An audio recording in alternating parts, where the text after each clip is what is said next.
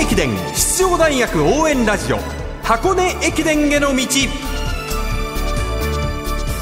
10月の出雲11月の全日本に続いてお正月の箱根も駒澤が勝てば同一シーズン3冠達成。それを青山学院が阻止すれば V2 達成です。学生三大駅伝すべてを実況中継する文化放送ではこの箱根駅伝への道でクライマックスの箱根駅伝に向けて奮闘するチームを応援紹介しています。文化放送斉藤和美です。そしてこんばんは。箱根駅伝の道ナビゲーターの柏原隆二です。よろしくお願いいたしよろしくお願ますいします。今夜は連覇を狙う青山学院大学の特集ですチームの主軸近藤幸太郎選手岸本博則選手のインタビューをお届けします。はい駒澤大学もそうですけど主軸という言葉が当てはまる選手は青山学院大学めちゃくちゃいますよね。ゴロゴロ存在しますうんみんな主軸になりますからね青山学院に関しては。そうですね。その中でもこの近藤選手と岸本選手は競技力と影響力からチームの大黒柱といって間違いないですよね。そうですね、うん。本当にあのここまでよく青山学院大学を4年間引っ張り続けたなと思いますね。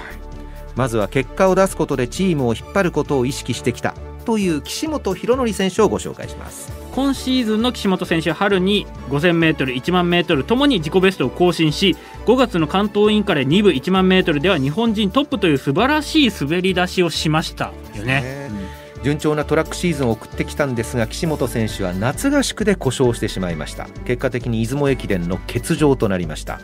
好調だっただけに相当悔しかったはずですよ。それでも岸本選手は個人として悔しさを感じる以上に思うことがありました。青山学院が4位に終わった出雲駅伝を振り返る岸本博則選手です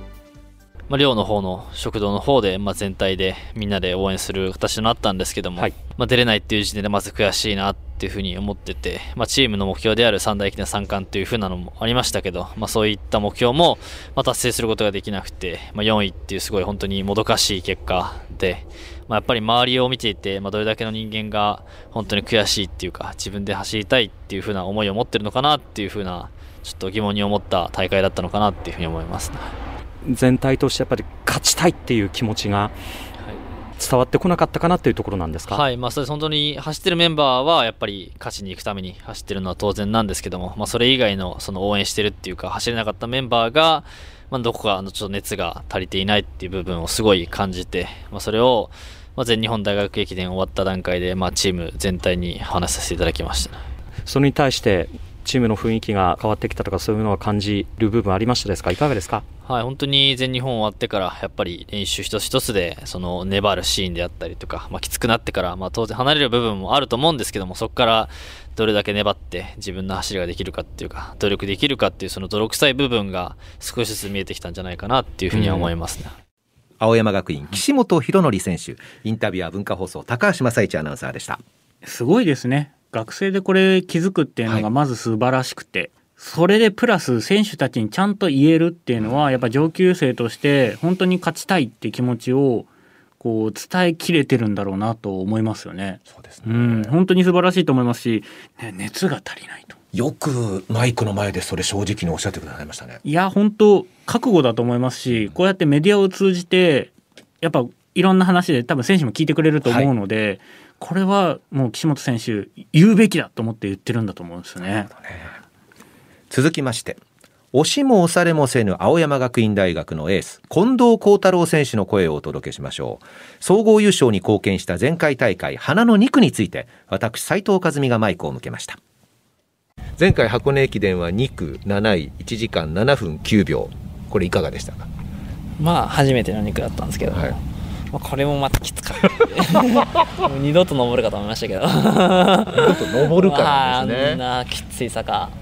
ですけどまあやっぱ2区でうまくいかないと流れないっていう部分も、やっぱ最近箱根駅伝うちが負ける要因としてあるので、はい。まあそういった意味ではまあ仕事はなんとか果たせたかなって思って、でもやっぱ田澤選手と離されてしまったので、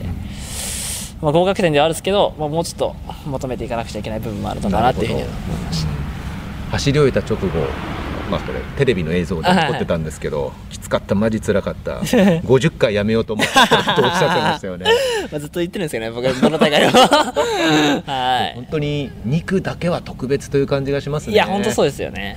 あんな坂、あんなド S なコースはもう、見たことない。ね、でもやはり近藤選手が2区を走ることが青山学院大学の連覇への近道ではないかと思うんです。そんなこともなくて、今年に関しては。あの本当、岸本も全然調子いいですし、はい。はいまあ、2区は僕が岸本になるとは思うんですけど、おまあ、でも本当に全然どっちが行ってもいい状況ですし、はい。あの4年生も本当に強くて、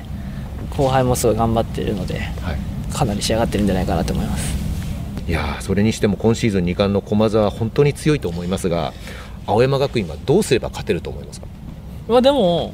本当にうちも去年より強いっていうのは、マーチ対抗戦ではい、証明できたので、うん。あの普通に、普通にこのままやっていけば、まあ、駒澤さんももちろん強いですけど、全然うちにも勝てるチャンスはあるのかなというふうに思います。はい、青山学院大学4年近藤幸太郎選手でした。いや本当にずっとね4年間インタビューさせてもらいましたけどあっけらかんとしてますね。すごいですね。昔からそうなんですか？まあ、去年とかもそうですけど、ん。引きずらないですよねうん。本当にアスリートって普通もうちょい引きずると思うんですよ 見習うべきだなって改めて思いました常に明るいオーラ振りまいてますよね、やっぱそういうチームでこう選手がいるとそっちに行きますから気持ちもみんな。で近藤選手こうやって明るいだけじゃなくて多分めちゃくちゃちゃんと練習真面目にやってますんで。あこんだけ明るく練習に取り組めば近藤選手のようになるんだみたいなところがやっぱ出てきますよねきっとね。ですよね、もしも岸本博則2区だったら近藤幸太郎はどこの区間に行くと思います？4か7おお袋！もある。まあデビューの時7区でしたけど。はい。あると思います。はあ。4に使いますか？す要ごはい去年の岸本選手と一緒ですよね。パターン的には。多分岸本選手で勝負決めたかったけどその前に少し今日勝負が決まってしまった部分があったんですけど岸本選手の場合前回は7区ですけど。7区、うんはいうんなのでそういったところで、まあ、4区で5区に勢いつけるで先頭に立つっていうのも最近のやっぱ箱根の4区で先頭に立ったチーム上位に行くので必ず。近藤4区面白いっすね。前はやっぱりあの相澤選手とか立澤選手東海大学走ってますんで、全然可能性ありますよじゃあ近藤2区なら岸本4区でもいいということですか？うんやっぱりこの1年間2年間引っ張ってきた選手が4区走るのとやっぱ怪我で離脱をしてしまった選手が4区走るのではちょっと意味合いが変わってくるかなと。はあ5区もらう選手がちょっと気持ちが違うかなと思います。近藤君からもらうのと。そこを多分原監督めちゃくちゃ考えてると思うんですよ。僕は原さんの気持ちを読むと4な気がするんですよね。おー。4な気がする。12月29日がひとまずね、はい。区間エントリー楽しみになってきますね、はい。最後に青山学院岸本博則選手に最後の箱根駅伝にかける意気込みを語っていただきました4年間この和学でいろいろなことを学ばせてもらって、まあ、いろいろ成長することもできましたし、まあ、そういった面をでやっぱり結果で恩返しするじゃないですけど、まあ、いろんな応援してくださった方とかもにも本当に結果で恩返しするためにもやっぱり絶対勝たなきゃいけない試合だと思うので、まあ、この4年間やってきたものをま表現するっていうか自分がこの4年間何をやってきたのかっていうのをやっぱ見せる大事な舞台だと思うので、まあ、そこで自分もそうですしチームとしてもやっぱ全部出し切って、まあ、絶対に優勝したいなっていうふうに思います。青山学院大学岸本博則選手でした。岸本選手も近藤選手も順風満帆な、ね、大学生活を送ってきたわけではないと思うのでやはりここできっちり結果を残して最高の結果で大学を卒業するっていうのも一つ、まあ、ミッションですよね。そうですね。ただ駒澤の壁もだいぶ厚くなってきてますんでこのバチバチにやり合った感じが早く見たいですよね早く見たいけど早く見たくない気持ちなんか 迎えたもうちょっともうちょっと楽しみたい気持ちもあるし。なんだろう結末見たくないって感じもしますよね。ですよね。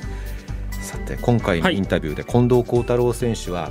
前回の箱根駅伝2区はどうでしたかと聞いたらこれもまたきつかったですね。って言ったんですよ、これもということは何か別のレースがきつかったっていう話を最初にしてるんですよね。かなりぶっちゃけたトークを披露してくださいました。そのほとんどを今夜は紹介できなかったので恒例のポッドキャストでインタビューのほぼほぼノーカット版をお届けいたします。一体何喋ったんですか？聞いてください。はい